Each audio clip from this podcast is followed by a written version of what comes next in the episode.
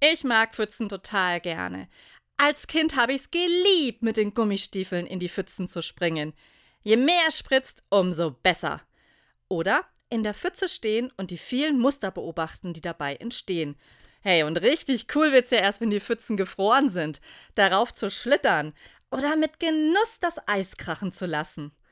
Wenn ich mit meinem Patenkind unterwegs bin, dann lassen wir zwei heute keine Pfütze aus.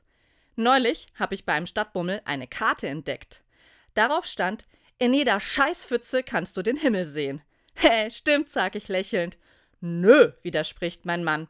Das ist ja gar nicht möglich, dass sich in jeder Pfütze der Himmel spiegelt. Das hängt vom Winkel ab und der Umgebung. Es kann sich ja auch nur die Mauer spiegeln. Oh Mann, immer weißt du alles besser. Und trotzdem, für mich stimmt es. In jeder Scheißpfütze kannst du den Himmel sehen. Denn wenn ich in die Pfütze hüpfe, zaubert es mir ein Lächeln ins Gesicht. Der Himmel ist dann ein Stück näher. Und das nicht nur am Spring in die Pfütze Tag.